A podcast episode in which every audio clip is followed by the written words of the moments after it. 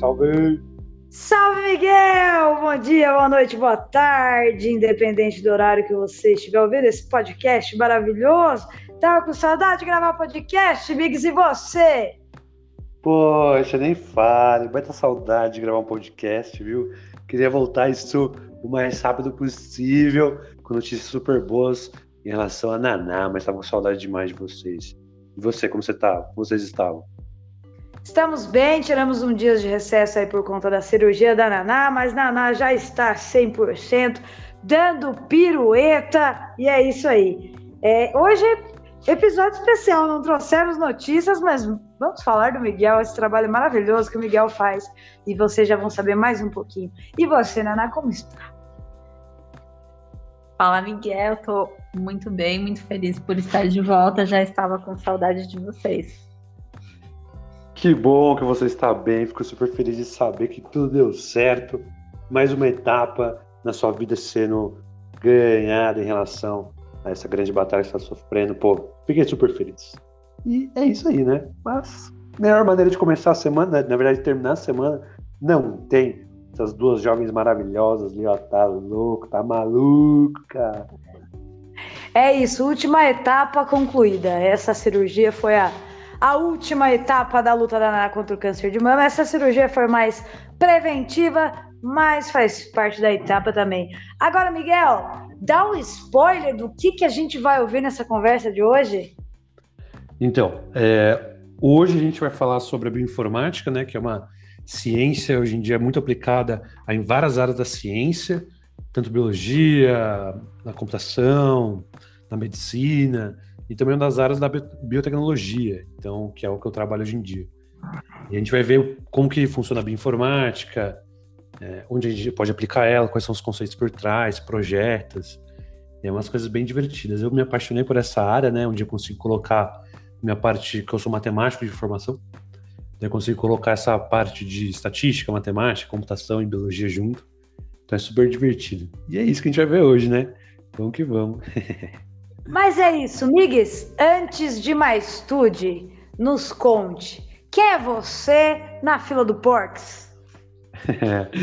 fila do Porks é ótimo. Bem, meu nome é Lucas Miguel de Carvalho. Eu sou matemático de formação. Eu tenho mestrado em ciência da computação e tenho doutorado em bioinformática mesmo. E hoje em dia eu sou pesquisador no Unicamp, faço pós-doutorado é, no CEPID, junto que é um, é um centro de formações é, de computação científica e ciências dos materiais que a gente tem lá, da FAPESP. Estou no meu segundo ano lá, vinculado ao estudo de computação. Eu gosto bastante dessa parte de bioinformática, então hoje em dia eu trabalho muito com bioinformática, aplicada em vários aspectos, desde a parte mais é, tradicional, que é na biologia, experimentos biológicos, estatística aplicada, mas também eu gosto bastante de integração de dados ômicos, que a gente vai falar hoje também sobre o que, que são dados ômicos, né? Essa parte é super importante. E palavrão, é... essa, essa eu realmente nunca ouvi, vou querer saber mais um pouco. Não, Mas, dados ômicos é muito bom. Nunca e... ouvi falar. Não, vou te contar, vou contar para vocês depois. E no mais, por exemplo, eu adoro futebol, amo futebol, amo ver filme, sou cinéfilo demais. Palmeirense, palmeirense. Palmeirense, né? Claro, palmeirense ali. Às vezes o Palmeiras dá um sofrimento muito grande na gente, né? Porque time é complicado, complicado, mas tudo bem. E no mais, eu sou apaixonado pela vida, gosto da risada, adoro é, gravar podcasts, por exemplo. Tenho vários amigos essenciais que são muito importantes. E é isso, acho que na vida equilíbrio é tudo, né? Então, vamos que vamos. é isso, é isso. E, Migs, conta pra gente aqui como é que você decidiu ser cientista, decidiu seguir essa carreira? Bem, é, quando eu era criança, eu sempre gostei muito de experimentos científicos, sempre gostei muito de estudar a parte científica das coisas, por que as coisas aconteciam. É, eu via muito, por exemplo, o mundo de, mundo de Bickman. Acho que muitas pessoas da nossa idade, assim, na casa dos 30, passam muito pelo mundo de Bickman quando era criança. E eu adorava as curiosidades do Bickman, assim, falava, cara, muito legal e tal. Acho super importante. E na escola mesmo, sempre participei muito de Olimpíadas Científicas, gostei de fazer as feiras de ciências e tudo mais, então sempre fui muito engajado nessa parte científica, explicar as coisas, né? Porque além de tudo também é, eu sou professor, né? E mas na faculdade, por exemplo, eu comecei a fazer matemática, era muito difícil algumas coisas, era muito teórico e tudo mais. Aí em 2011, meu segundo ano de faculdade, eu consegui estágio no né, onde fica o anel do síncroton lá, o acelerador de partículas. Então, lá eu descobri realmente que eu gostava muito de ciência, porque eu comecei a ver coisas mais aplicadas assim no dia a dia, como funcionava a rotina de um cientista, onde eu posso aplicar conhecimento, quais habilidades eu devo ter, escrever artigo científico. Então eu fui me apaixonando muito mais nesse aspecto. Então eu me dei a oportunidade, porque vários amigos daquela época de matemática, é, ele começou a trabalhar em banco, né? Eu falei, puxa, mas banco é muito monótono, eu gosto de coisas variadas no dia a dia. E acho que lá eu me encontrei realmente, porque na ciência a gente consegue fazer várias coisas ao mesmo tempo, consegue aplicar conhecimento em várias áreas, é, principalmente também informática, foi uma das coisas que eu gostei realmente muito dessa área. Então acho que foi ali em 2011, eu lembro até hoje, que teve um momento que eu falei, é agora que eu quero ser, porque eu estava lá de boa na lagoa, na minha baia, assim, de estagiário, do nada, quem entra lá? Entra a Nobel de Química de 2009, com o prêmio Nobel na mão. Eu falei, meu pai amado, o que eu estou fazendo da minha vida? Eu estou vendo uma prêmio Nobel na minha frente escureceu a vista, deu aquela sensação de desmaio. Você tá maluco? Eu falei, caraca, olha isso, muito legal. Eu tinha 19 anos na época, né? Então, poxa, aquele para mim foi, você tá maluco? Eu saí de Bragança Paulista, uma cidade aqui, comecei a fazer faculdade com 17 anos, né? Então, é, foi uma mudança muito drástica. E já com 19 você chega nesse aspecto, cara, olha isso, que muito doido, eu nem imaginava que isso existia, porque em Bragança qualquer coisa né? na escola, sua mente fica muito fechada, lá você consegue abrir muito mais a mente quando você começa a estudar a ciência em si. E acho que essa parte é importante, abrir a mente para várias coisas é legal. Então foi nesse, nessa época, ali, 2011, que realmente falei, olha, realmente eu estou querendo ir para a área científica. Então, graças ao CNPEM, ao estágio que eu consegui lá e foi, nessa, foi nesse momento. Foi muito legal, um marco na minha vida e foi aí que começou as coisas. Faz 10 anos já, olha só. Completou Caramba. 10 anos. De... 10 anos é muita coisa, hein, amigos? Muito, muito tempo, nem se fala. Eu lembro até hoje, no começo da nossa amizade, quando você tinha acabado de entrar na faculdade. Tanto que uma vez eu fui lá visitar o Unicamp com você e fiquei. Eu fiquei pasma do tamanho daquele lugar, ainda caipira, né? Caipira não, modo dizer, desculpa aí. Mas eu, não estou falando só porque eu moro em Bragança, mas eu sou caipira mesmo. E aí, primeira vez que foi para Campinas, primeira vez que foi para Unicamp, né? Aquela universidade gigantesca, até voltei assim perplexa. Falei para o Miguel: Meu Deus, não é uma universidade, aquilo é uma cidade dentro de Campinas. Porque para mim eu fiquei deslumbrada, né? E eu acho que o Miguel vai lembrar que foi ali que eu falei também: Meu, eu já queria mexer com bicho, eu quero fazer biologia aqui, quero fazer ciências biológicas aqui. No fim, não aconteceu, mas tive a oportunidade de trabalhar na Unicamp um tempo, então parte do meu sonho foi realizado. Mas, Migs, conta para mim, a parte de ser matemático, que foi a sua formação inicial, foi sempre seu sonho? Olha, é, é só uma pergunta, na verdade. Acho que nunca ninguém tinha feito essa pergunta para mim antes na minha vida. É, bem, assim, eu sempre quis ser matemático, mas eu gostaria, na, quando eu estava mais ou menos no segundo colegial, eu queria ser engenheiro. Mas eu sempre participei de Olimpíadas de Ciências, assim, por exemplo, Olimpíada é, do, do Estado brasileira, de Física, Matemática, Química e tudo mais, e sempre andava super bem. E eu lembro até hoje, assim, que eu queria ser engenheiro no segundo colegial, muito pelo aspecto que eu fazia Senai também, né, e tudo mais. Falei, nossa, eu sou engenheiro, não sei o quê. Mas eu não sei o que aconteceu, mas eu acho que para mim as ciências bases, assim como biologia, como matemática, como física, essas pessoas que entram nessas áreas conseguem também ajudar a desenvolver novos métodos, novos pensamentos, fazer ciência básica é super importante para várias coisas, biotecnologia, medicina e coisas mais aplicadas. Então, para mim, eu pensei, poxa, eu gosto muito de matemática, eu gostaria de entender muito mais a fundo de onde vem, por que que vem, onde eu posso aplicar, e então eu quis entender muito mais da onde eu estava pisando, assim, porque eu gostei muito de matemática minha vida inteira, sempre me dei super bem, e eu achei que é, foi uma boa escolha. Tudo que eu aprendi de matemática eu uso hoje em dia, me desenvolvi super bem, e o conhecimento que eu adquiri, eu, nossa, nem é impagável, assim, então eu acho que fiz a escolha certa realmente. Migs, agora pergunta que não quer calar. Para você que é matemático de profissão, a gente que reclama lá no ensino médio, para que, que eu vou aprender fórmula de Bhaskara? Eu nunca vou usar. Responda para a gente de uma vez por todas. A gente vai usar? Então, fórmula de Bhaskara vocês usam, mas vocês nem notam, assim, sabe? É, resolver equações matemáticas tem em todos os lugares possíveis. Equações matemáticas estão inclusas em N programas de engenharia, N programas de bioinformática, N programas de física. Só que por trás tem um algoritmo que resolve. O computador resolve para você. Você não precisa saber. Né? O, o importante é você uh, saber o porquê que está usando, por exemplo, né? Por que, ele funciona. Isso é importante. Não apenas rodar, por exemplo. Então, é bom você ter esses conhecimentos lá prévios na escola para você entender para que, que serve, onde você vai usar e tudo mais. Então, por exemplo, a gente consegue modelar, tem coisas que a gente modela usando equações de segundo grau. Modelar, para quem não sabe, é você pegar um aspecto da natureza, por exemplo, é, você estava pegando a perturbação do som de uma caverna. A perturbação do som em uma caverna forma um formato de, um, de, um, de uma equação senoidal. Então, se você pegar lá, você está medindo o som e você coloca num gráfico XY, por exemplo. E na hora que você vê lá, você vê que o, os seus pontinhos dos dados formam um tipo de curva. Nesse caso, formam uma curva de um seno, que é uma montanhazinha que não lembra, né? Que tem um vale e o pico assim em cima.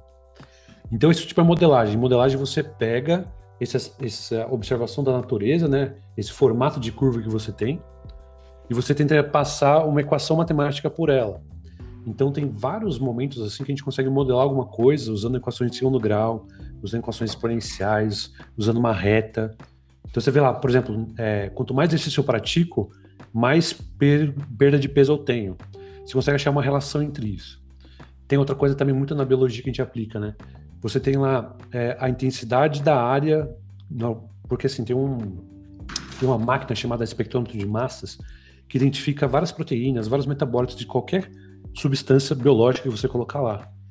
Então tem uma relação que a gente faz muito entre a área é, do metabólito identificado e a concentração do metabólito identificado.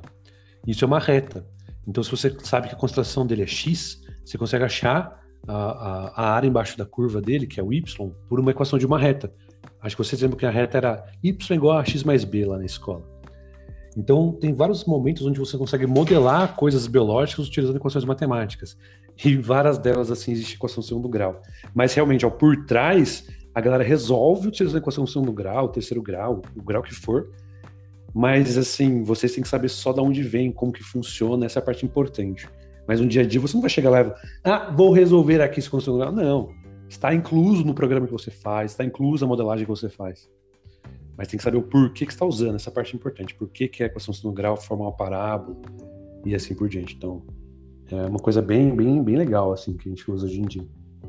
Então tá dada a resposta aos nossos queridos ouvintes que estão aí no ensino médio ou fazendo cursinho e acha que só vai ser necessário lá no vestibular. Não, você não sabe a carreira que você vai seguir, ou se você já sabe, uma hora ou outra você vai usar, anjo. Às vezes você já tá usando e nem sabe, não é mesmo? Uhum. isso aí. E é isso, Migues. Você já contou um pouquinho da, da, da sua juventude ali, de quando participava das feiras de ciências, já era apaixonado por ciências, já passando ali pelo ensino médio, de quando ainda estava em dúvida entre a engenharia. Aí me conte, o que é vida de Unicamp? Conta pra gente qual é o seu trabalho e o que, que você faz. Muito bom. É, a Unicamp em si né, é uma formadora de tanto opiniões como pessoas. Então lá dentro a gente tem muitos aspectos de as pessoas que você convive faz muito sobre você. Então elas são ótimas lá. Então por isso que eu sempre me apaixonei pela Unicamp desde a primeira vez. Assim como você, que eu lembro muito bem do dia que a gente foi lá. Assim como você, quando eu cheguei lá, Angélica, eu falei, nossa, onde eu me meti. Desculpa, onde eu me meti, né? Fiquei pensando muito sobre isso. Eu falei, nossa, não, eu vou voltar para casa, eu tô aqui sozinho, não sei se eu vou conseguir e tal. Mas assim, a universidade consegue construir para você um futuro. E hoje em dia, lá, eu trabalho com a parte de bioinformática, né? Que a gente tenta então extrair informações biológicas, é, desculpa, extrair informações de dados biológicos, usando ferramentas de computação, estatística e a própria biologia. E hoje em dia lá, na Unicamp, eu trabalho no laboratório junto com esse centro de ciências computacionais. Eu trabalho com a parte de etanol de segunda geração. Não sei se vocês sabem no Brasil, mas no Brasil a gente produz etanol a partir de duas maneiras. A primeira maneira é chamada de etanol de primeira geração, aonde você produz a partir do caldo da cana de açúcar, por exemplo, onde você pega o caldinho lá que a gente pode beber, que é muito bom, né? Eu gosto pra caramba de caldinho de cana de açúcar. Aí você pega lá o caldo da cana, você joga num fermentador, a levedura simplesmente come esse açúcar, né, é, de seis carbonos, que é a glicose, e produz etanol. Basicamente é isso. O de segunda geração é produzido a partir do bagaço da cana. Então, antigamente a gente estudava na escola que queimava o bagaço da cana, mas tem a parte de aumentar a temperatura global e tudo mais. E né, a gente produzir é, etanol a partir da cana-de-açúcar, do bagaço dela, diminui essas emissões de gás carbônico, é super importante, né? É, porque a gente sabe que está aumentando muito a temperatura global, principalmente por queimadas e afins. Aí, então, você pode, a partir dos, do bagaço da cana-de-açúcar, você consegue produzir etanol. Essa, esse processo é chamado de etanol de segunda geração. Então você pega o bagaço, ele sofre uma hidrólise enzimática, onde vai quebrar a parede da cana-de-açúcar e vai liberar vários açúcares e vários inibidores. Um desses açúcares de 5 carbonos é chamado de xilose, composta ali por 30% mais ou menos do, da composição da palha da cana-de-açúcar. Só que a levedura ela não consegue consumir essa xilose, porque ela gosta do quê? De... Ela gosta de glicose. Adora glicose. Mas ela não consegue consumir esse carbono de 5, esse açúcar de 5 carbonos. Então a gente pega a levedura original, que faz. A levedura é o bichinho, né, o fungo que faz pão, faz cerveja. Ela é usada em várias coisas para fermentação, inclusive para etanol. E o etanol que vai na sua bomba de gasolina que está super caro, 5,20 e pouco. Nossa Aí, senhora. Né? Caro pra caramba. Aí, beleza, a levedura tem que ser modificada geneticamente. Então você pega a levedura e insere duas vias, pode inserir a partir de duas vias nela. Essas vias, né, é, pega a xilose e joga direto no pentose fosfato, que ela consegue consumir ali e consegue produzir etanol. Só que para você inserir nela, essa via você pega de fungo ou bactéria. Aí você faz uma estratégia de modificação genética na levedura, aí você evolui essa levedura, né? Tem, tem uma via de xilosomerase que você evolui ela, e da oxirredutase você simplesmente só insere. Mas ambas têm problemas. Quando eu insiro a primeira via da oxirredutase, a levedura fica muito louca porque ela perde energia, ela sofre desbalanço redox, porque tem muito uso de NADP, por exemplo, em produção de, é, é, produção de NADP e consumo de NADPH. Então, isso faz com que ela esteja um grande desbalanço ali, redox, que ela morre muito rápido. E da xilosomerase, ela tem que sofrer uma evolução muito grande, de várias e várias linhagens, até ela ficar muito boa, fortinha para consumir a xilose, mas depois ela não, não consegue mais. Ela é muito lenta, na verdade. É muito boa, mas é muito lenta essa etapa. Então, o meu aspecto é nisso. Eu pego a bioinformática, a gente verifica os dados ômicos dessa levedura. O que são dados ômicos, né? Dados ômicos é onde você extrai informações de dados que vêm do dogma central da biologia. O dogma central da biologia, né, que você tem lá o seu DNA, RNA e a proteína. O conjunto de análise dos genes do DNA ali, né, presente no DNA, é chamado de genômica. A análise dos transcritos produzidos pelo mRNA, né, o mensageiro depois que produz RNA ali, é chamado de transcriptômica. E a análise da, das proteínas formadas é chamada de proteômica. E a análise dos metabólitos né, formados nas vias são chamadas de metabolômica. Então, esses são dados ômicos. Se eu quero analisar, por exemplo, como está a levedura, como estão tá os genes da levedura, como que está expressando lá, Será que tem um gene que está sendo expressando, ou seja, ele está em grande quantidade, o número de cópias dele que está favorecendo a produção de alguma coisa? Será que eu consigo analisar os genes também e ver mutações? Porque a gente sofreu evolução. Então, sofreu evolução, pode ter dado alguma mutação que fez com que o gene fique é, bloqueado e não consiga produzir etanol mais. Também a gente consegue analisar as proteínas dela também, que são as proteínas que podem também ser formadas, que é o produto final que vai fazer as reações enzimáticas de produção de vias metabólicas.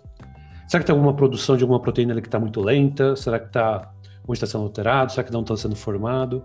E quais são os metabólitos, né? Esse conjunto de metabólitos do organismo chamado de metabolômica. É, de metaboloma, desculpa. Então, o metaboloma, o estudo do metaboloma é a metabolômica. O estudo dos genes é a genômica, né? O estudo dos transcritos é a transcriptômica, o estudo das proteínas é a proteômica. Então, eu tenho que ter informações de tudo isso. A gente tem muitos dados, e você produz dados, você não sabe de onde tirar as informações. Então, a bioinformática, se a gente pega essas informações e tenta fazer é, esse aspecto de, de, tentar verificar por que, que a levedura não consegue produzir tanto etanol, quais são os genes que estão modificando ali, quais são os genes que a gente tem que modificar geneticamente nela para consumir mais etanol. Então eu faço tudo isso usando ferramentas de bioinformática em si. E uma parte mais legal que eu uso também, que é que é a última parte do meu trabalho, eu uso a parte de simulação metabólica. O que é simulação metabólica? Imagina que você tem assim é, várias cidades e essas cidades são ligadas por estradas, né? O que a gente vê hoje em dia, né? Todo mundo já pegou o carro, acho mais ou menos, já fez uma viagem e, e pensa nisso. Então as cidades são os metabólitos e as estradas que ligam essas cidades são as nossas vias metabólicas, nossas rotas. Então o que eu consigo fazer? Eu consigo pegar todas as reações metabólicas da levedura e simular no computador. Eu começo lá, ó, eu vou sair daqui de São Paulo e quero chegar em BH. Para onde eu devo ir? Quais são os estradas que eu devo ir? Quais são as cidades que eu devo passar, por exemplo? Se eu quero, por exemplo, minimizar o custo do pedágio, eu quero maximizar o, o, o gasto energético, eu quero minimizar o tempo de viagem, coisas assim que a gente consegue fazer. Só que em vez de utilizar dados assim é, usuais do dia a dia, como as estradas dos carros, então a gente tem os metabólitos assim, tem as rotas né, que ligam os metabólitos, e eu consigo dizer, ó, começa com um mol de glicose, começa com cinco mols de estilose, aí eu quero maximizar o gasto energético, quais são os genes que ele vai passar, quais são as enzimas que vão passar, quais são os metabólicos que ele vai passar até formar o etanol. Então a gente consegue fazer a simulação no computador, então altera o, essa parte de enzimas no computador e, e você vê para onde está indo o fluxo, e você consegue alterar geneticamente no computador, e se der bom o resultado, aí a galera testa em bancada. Então essa parte da bioinformática, você quer fazer tudo em sílico, que a gente fala aqui, né, no computador, e depois eles testam lá em bancada. Então, mais ou menos, meu dia a dia é esse. Trabalho com levedura, uma segunda geração, um monte de dados ômicos, de, um monte de parte, não sei do que, e essa parte de simulação metabólica. Então, é isso que eu faço hoje em dia. Eu sei que falei bastante agora, mas é bastante coisa que eu, eu gosto de atuar. Então, basicamente é isso, minha pesquisa hoje em dia.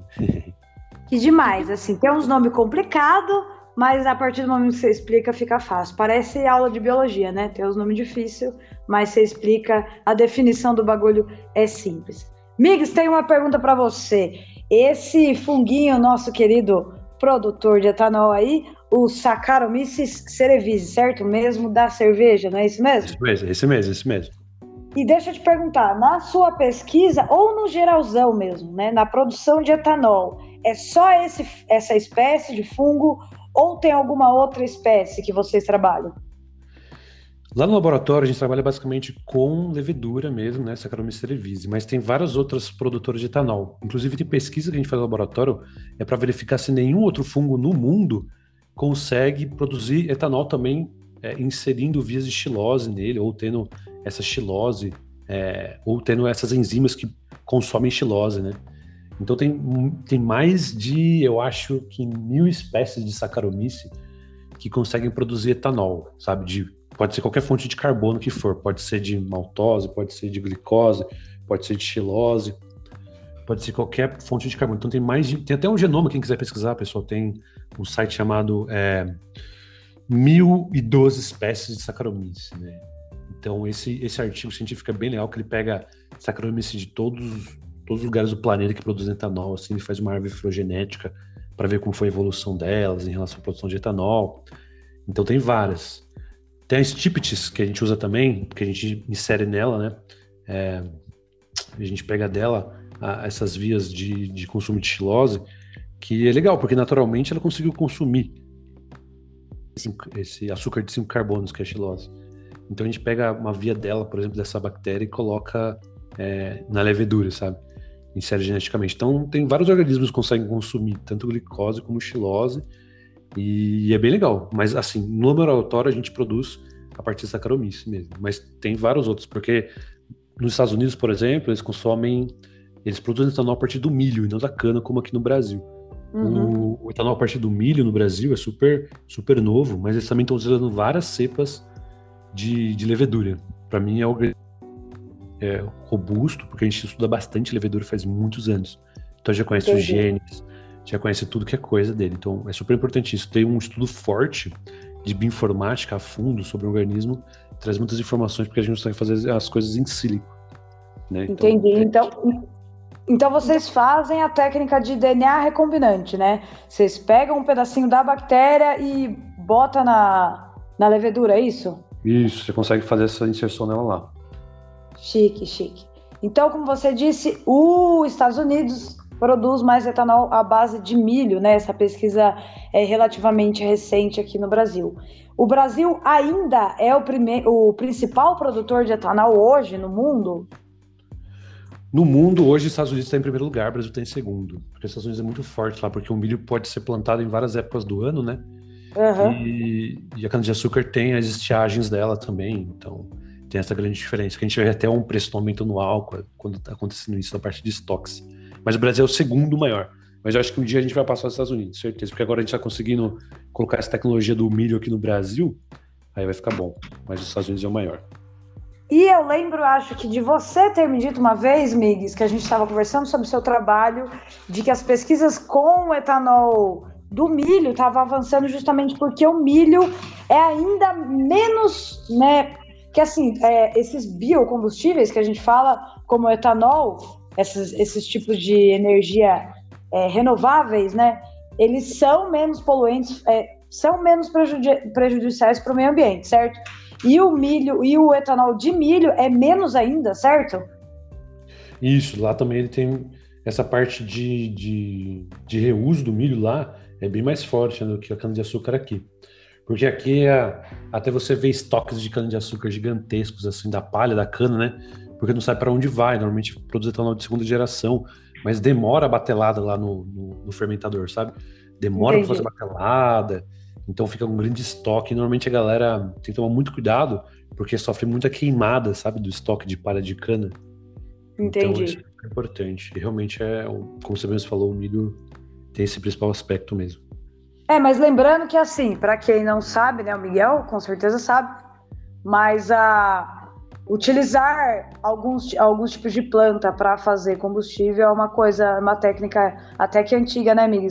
E dá, a gente já sabe hoje que dá para usar batata, é, dá para usar batata doce, tem outras plantações, né? Beterraba, canola, eu acho. Tem outras plantações que a gente consegue produzir etanol também, né, amigos? Não, com certeza. Tem várias plantinhas que a gente consegue produzir etanol.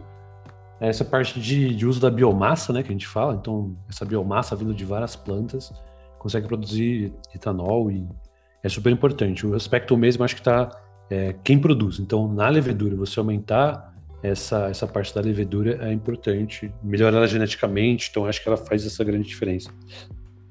Entendi. Agora a pergunta que não quer calar, que essa eu sempre tive vontade de ter uma resposta concreta, mas Vixe. quando você vai pesquisar, é, é, são opiniões muito diversas. E eu, como já trabalhei de frentista, também achei que eu ia descobrir essa resposta lá de uma vez, de uma, de uma vez por todas, mas não rolou. Migues, vamos ver se você sabe me responder. Etanol compensa mais que gasolina? Então, né? É, essa é a parte importante porque você consegue fazer um cálculo simples, né? Se você pegar a, o preço do álcool, dividir pelo preço da gasolina, e se der menor que 70%, é melhor, o, é melhor o álcool, se der maior que 70%, é melhor a gasolina. Então você faz esse simples cálculo, você faz essa razão entre o preço do álcool e o preço da gasolina, e se der maior que 0,7, ali 0,6, 0,7, você é, prioriza a gasolina, senão você produz, produz o álcool. Mas aquela coisa, né? A gente sabe que a combustão do álcool é 70% da gasolina, então você sabe que a gasolina, se você colocar, você vai render mais, mas o preço dela está aumentando também. E até publiquei esses dias nas redes sociais falando sobre isso. Por que, que o preço do álcool aumenta sempre, sendo que a gente é produtor de álcool no Brasil, tem pesquisa com álcool no Brasil, eu trabalho com álcool, produção de álcool no Brasil. O Brasil produz álcool de tudo que é coisa aqui. E por que está aumentando, né? Por que está aumentando? E é muito por causa disso, porque tem acho que três grandes aspectos. O primeiro é a queimada, né? Então a queimada faz com que essas áreas uh, de produção de cana diminua. Também teve também a parte é, da baixa produção de cana, estiagem que teve também de cana esse ano em julho, julho, porque teve um frio um pouco maior, né? E acabou matando muitas plantações. E também eu acho que a principal relevância é quando a gasolina está subindo agora infinitamente, né? Todo dia está subindo agora a gasolina.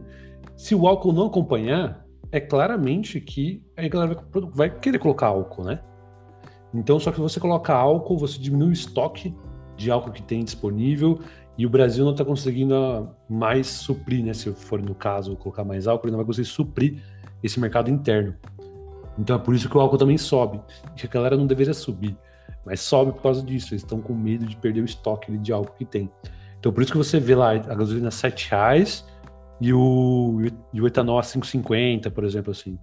Porque ele tenta acompanhar o preço da gasolina, que não para de subir, que eu não sei. Agora é preocupante até quando que vai parar esse preço da gasolina. Mas Quando é o Bolsonaro isso, cair, amei. Tomara, tomara, né? Tá na hora desse negócio sair de lá já. Me recuso a falar o nome dele, porque já, já cansei já dessas babaquices que esse cara faz.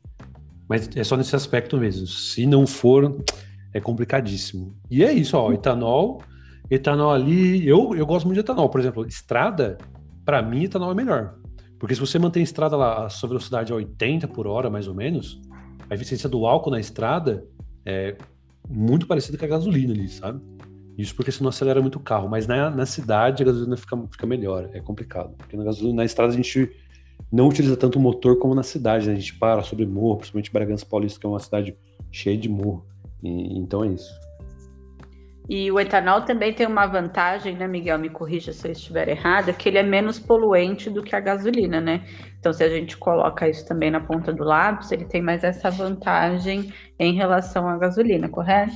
Exatamente, menos poluente. É por isso que a gente está tentando é, diminuir né, esses uso de combustíveis fósseis para esses biocombustíveis, que é o etanol um deles, bem melhor para o nosso planetinha bonitinho chamado Terra. Ah, e só para fazer uma observação também, não basta tirar esse, essa criatura do poder para os preços pararem de subir. A gente precisa mudar novamente a política de preços da, dos combustíveis que foi alterada né, no governo do Temer, e por isso que a gente está tendo tanta oscilação no preço assim. A gente precisa voltar com a política que tinha antes, que agora acompanha o dólar, então fica essa confusão e o preço subindo cada vez mais coisa que não precisava, né?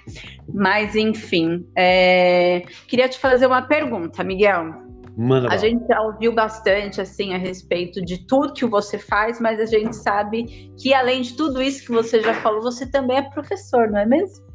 Então, Exatamente. A pergunta que eu queria fazer é justamente essa: como é que foi essa trajetória na sua vida até você se tornar professor? Como que foi essa sua experiência? O que, que a docência significa na sua vida? Legal demais, é. Eu tenho uma história bem legal para falar sobre ela, por onde tudo começou, assim, sabe?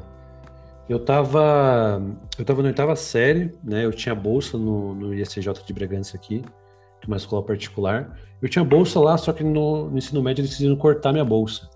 E eu fiquei com receio. Falei, não, vou fazer meus pais pagarem, né, para mim, claro, para eu ir trabalhar, para eu, é, eu estudar, né. Falei, não, vou para uma escola estadual e tal. Aí eu, meus pais falaram assim, não, a gente vai conseguir pagar, vai dar um jeito de pagar e tal, a gente pode trabalhar mais. Aí eu pensei, pensei, pensei, falei, ah, vamos dar uma oportunidade. Então, no primeiro colegial, no primeiro mês de aula, assim, eu estava lá, eu estava no colégio e tudo mais. Aí uns amigos meus pediram ajuda estudar trigonometria. Pô, Miguel, não sei o que, você pode ensinar a gente hoje à tarde a trigonometria? Tinha umas seis, sete amigos assim. Não, claro, vamos embora. Aí eu tava, a gente foi à tarde na, no colégio e tal, e eu tava dando aula de trigonometria. Tava lá dando trigonometria, arcos, não sei o que, formação de ângulos, onde era o trigonométrico tal, tal, tal. Eu dei durante uma hora e meia, duas horas de aula para eles assim, eles copiando e tudo mais. Aí depois disso, eu olhei para a janela da sala, meu professor de matemática estava me olhando. Ele fez sinalzinho tipo, ah, muito bom, não sei o que, gostei, pá, não sei o que. Ele tava olhando da aula, né? E no dia seguinte, ele foi e me convidou para ser monitor de matemática. Ele falou, pô, cara, você quer ser, quer ser monitor de matemática? A gente consegue bolsa aqui no colégio. Eu falei, não, beleza, se der, tudo bem. Aí eu comecei a dar monitoria pro oitava, pro primeiro. E depois, depois de um, de um mês mais ou menos, o professor de física também me viu dando aula. E eu fui ser monitor de física e depois o de química me, me pediu para ser monitor de química do, do, colégio lá. Então, no primeiro colegial, eu era monitor de exatas inteira, para a oitava série primeiro. Depois, no segundo colegial, eu era monitor do segundo, primeiro e oitavo. E no terceiro colegial, eu era monitor do terceiro, segundo, primeiro e oitavo. Então, eu era monitor geral lá. É, daí eu consegui 90% de bolsa lá. Então, foi isso que me fez continuar, assim, foi muito muito bom. Por isso que me motivou muito também a parte de ciências naturais, assim como a matemática, que eu gostava muito de ensinar. E, e, aí eu decidi e tal, sempre gostei muito de dar aula. E quando cheguei na Unicamp em, 2000, em 2009, eu fui ser professor no cursinho beneficente lá do, do, que é do, do DCE, fui lá um tempo. E logo depois eu comecei a dar aula na Uneafro de Bragança Paulista. Na Uneafro a gente focava é, em pessoas de baixa renda, né, claro. Então, ensinava Enem para eles, sempre gostei muito do Enem, dava aula no Enem, dava aula particular sempre também, para conseguir um dinheirinho para me manter no Unicamp e tudo mais e tal. Então foi muito nesse aspecto de ser professor. Aí depois você chega no mestrado, é, você também começa a ensinar mais as pessoas, os amigos também, porque muda também, né? A gente está pensando muito sobre a parte de educação básica, depois começa um pouco mais avançado, né, os temas. E eu sempre, sempre não, nunca deixei de dar aula, por exemplo, na Uneafro, sempre dei aula desde 2011, 12, é, até antes da pandemia, né, que na pandemia, é, infelizmente, o cursinho acabou fechando, porque as escolas estavam fechadas. A gente dá aula na escola da família no Nantala, por exemplo, e tudo mais, bem legal. E, e, esse aspecto foi indo comigo. Sempre dei aula, sempre gostei de dar aula em cursinho, dei aula em vários cursinhos também, tanto beneficente como particulares. Adorava essa parte de, de lecionar. E eu carrego muito isso comigo. Hoje em dia, eu dou aula na pós-graduação, eu dou aula em várias disciplinas de cursos que tem congressos. Eu levo uma coisa muito comigo também, esse aspecto de ser professor. Eu nunca pego um programa sem saber o que ele faz. E se eu vou explicar para alguém a teoria de bioinformática, a teoria de computação, eu sempre pego um papel, caneta e falo assim, ó, deixa eu te explicar por que isso acontece. Então eu sempre tentei fazer isso, eu sempre tentei buscar por que está acontecendo isso, é, o que, por que, que eu estou usando. Não vou ser uma, uma, simplesmente uma pessoa que vai apertar um botão e vai resolver o problema, não. Essa parte de professor é muito isso, você ensina desde do, da base até a parte mais aplicada. Então esse aspecto me ajudou demais assim, no desenvolvimento de é, saber o porquê que estava entendendo aquilo e passar informação. Hoje em dia, as pessoas vão me agradecer pela aula, porque eu gosto de passar informação da maneira mais clara possível. E desde lá de trás, dos meus 15 anos, eu estava lá sendo monitor, ajudando o pessoal a, a nesses aspectos de tentar passar a maneira mais simples possível. E ser professor é uma coisa que eu levo, que quero ser hoje em dia. Poxa, eu não abro mão disso nunca, sabe? É um aspecto que eu gosto bastante, Nana, e, e acho a profissão brilhante, assim, né? Quem não quer passar conhecimento adiante? Então é isso que me motiva bastante ser professor. É, foi essa minha história. Ai, que bonito. É demais. E ser professor é muito transformador, né? Eu também gosto bastante. É, então imagina foi, foi, foi, até bonito de, de ouvir essa história. Fiquei até um pouco emocionada, porque eu não lembrava dessa, dessa parte da, da sua história. Eu lembrava que você estudou, né, em colégio particular e tal mas eu não sabia essa parte, ou eu não lembrava mesmo essa parte específica da sua história. Mas ser professor é uma coisa que marca a gente para sempre. E assim, uma vez professor, para sempre professor, né? E assim, eu sou suspeita para falar que o Miguel já me deu aula, né? Quando eu estava na faculdade em apuros, lá na bioestatística, Miguel que salvou, porque olha, gente, para quem nunca teve facilidade com matemática, do nada entrar na universidade assim, sendo bolsista, vindo de um ensino meio fraco é, é difícil. O Miguel salvou minha vida porque ele, ele realmente tem uma didática muito boa de sentar com você com papel e caneta na mão e, e abrir portas para você. Parece que a sua mente explode, assim. É muito, muito louco. Não, eu fico super de ouvir isso mesmo, Angélica. A gente, é, poxa, sempre ajudei a galera, sempre tentei ajudar o máximo possível todo mundo. E como você falou, tem pessoas que têm né, essas facilidades, tem pessoas que não têm essa facilidade. Mas o importante acho que é você não desistir das pessoas também, né? Então, sempre tentar lá é, incentivar, eu gosto muito de incentivar o pessoal, passar, mostrar os caminhos possíveis, eu acho que é super importante. E você aí, conseguiu sucesso demais, essa mulher, meu jovem, sucesso. E, e ouso dizer e se não fosse o Migues, talvez eu não teria me formado, gente, porque salvou eu várias vezes aí também, né, Migues? Nada, que nada.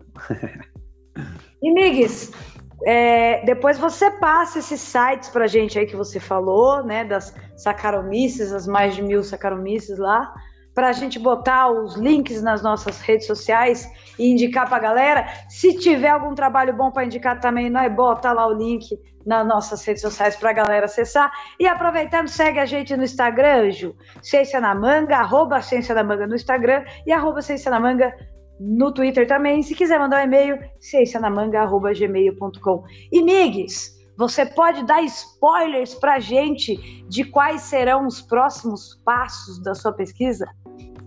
Opa, essa daí é muito legal, essa, essa ideia assim, né? De próximos passos. Bem, a minha pesquisa hoje em dia ela está muito focada, como eu mencionei para vocês já, nessa produção de como melhorar a levedura, né, geneticamente. Só que hoje em dia eu estou tentando utilizar não somente a parte mais de análise de dados. Então, estou tentando fazer outras coisas também, é que a gente usa machine learning, né, aprendizado de máquina.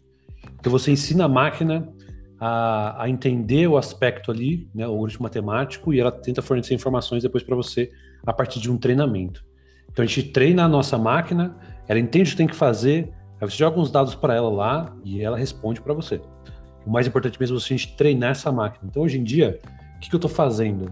Eu pego vários dados biológicos, então, eu pego dados de, é, dos genes, pego dados das mutações que existem, pego dados é, das vias metabólicas que estão presentes é, nos meus dados e tudo mais, e eu jogo para a máquina. E a máquina ela vai pegar essas informações, vai compreender, por exemplo, quando eu tenho lá é, uma expressão de genital, a mutação tal, vai produzir tal coisa. Quando eu tenho a expressão do outro genital com outra coisa tal, vai produzir outra coisa.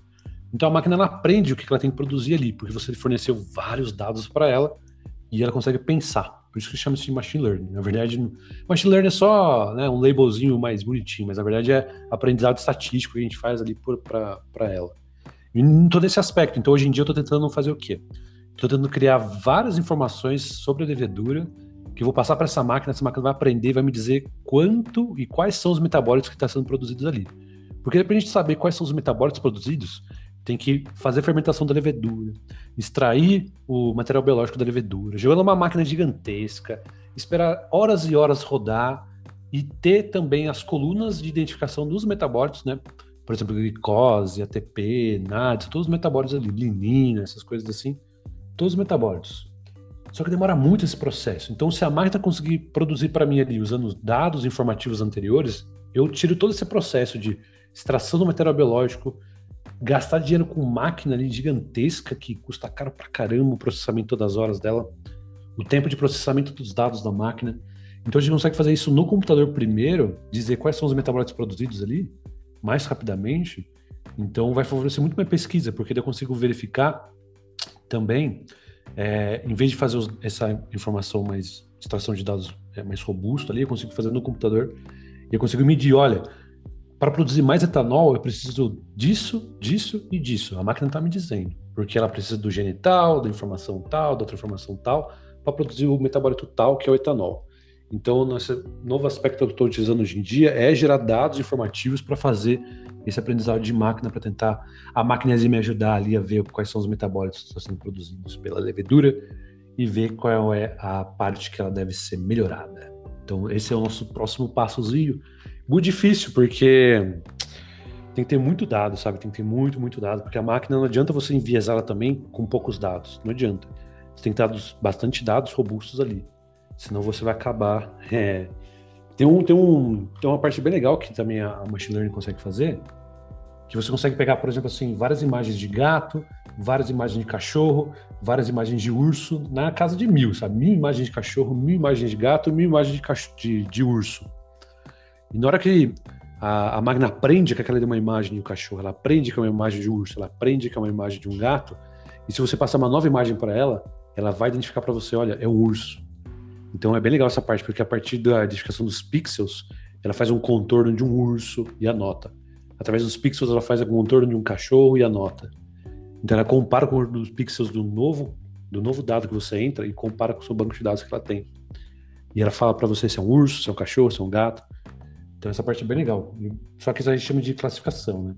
Estou tentando fazer uma parte de regressão que é tentar predizer o valor do metabólico. Então, são esses aspectos um pouco mais elaborados que a gente está fazendo. Super divertido, eu gosto bastante.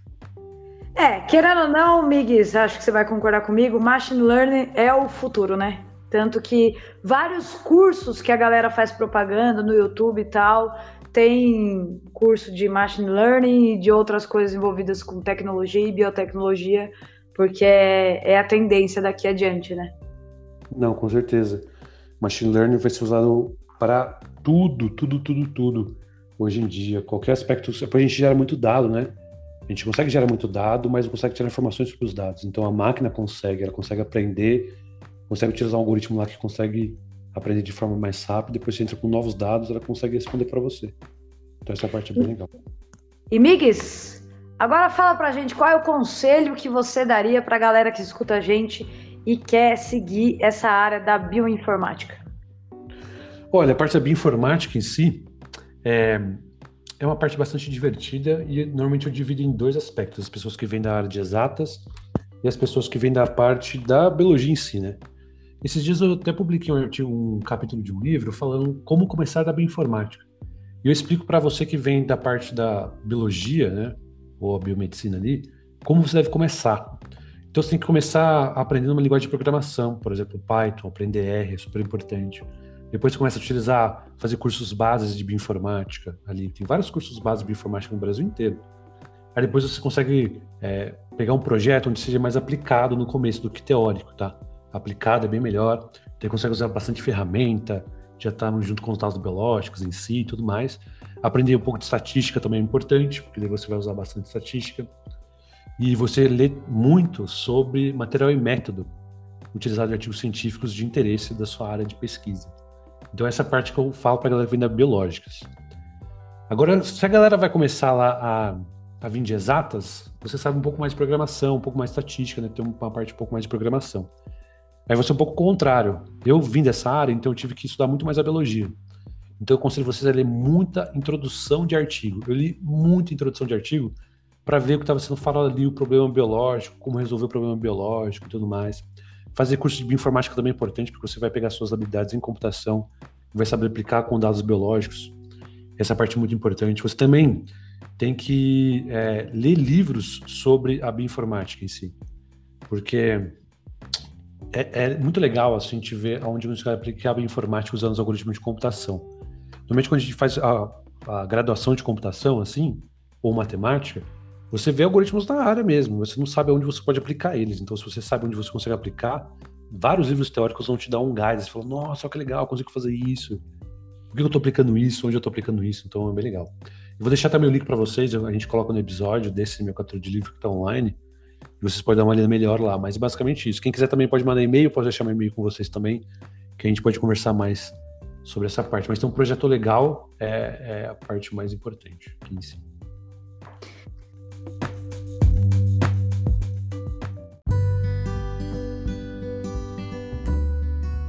Que demais, Migs. Depois você deixa as informações para a gente divulgar nas nossas redes sociais. E agora, para finalizar, se você não tiver mais nenhuma novidade para contar do seu trabalho, não quiser contar, mas não tiver nada que você tenha esquecido, queria saber, vamos para o nosso quadro de o que fazer antes do apocalipse zumbi. Indica pra gente, Migs, você que é viciado em filme e adora ler, indica aí livros e filmes para os nossos ouvintes. Olha só, livros e filmes, né? Então, é, eu sou bem eclético, assim, em termos de filmes, menos romance, eu não vejo romance. Não vejo nenhuma possibilidade da vida. O último, o último filme de romance que eu vi foi PS Eu Te Amo em 2011, eu acho. Faz muito tempo que eu vi. É sério mesmo. É, livro, sim, eu indico O Jogador Número 1, um, que eu acho que é super legal. Inclusive o filme também é muito bom, né? Jogador Número 1, um, que eu gosto bastante. Eu gosto do livro de Sherlock Holmes, Adoro a Agatha Christie, por exemplo, eu gosto, li muito, né, esses livros na vida já.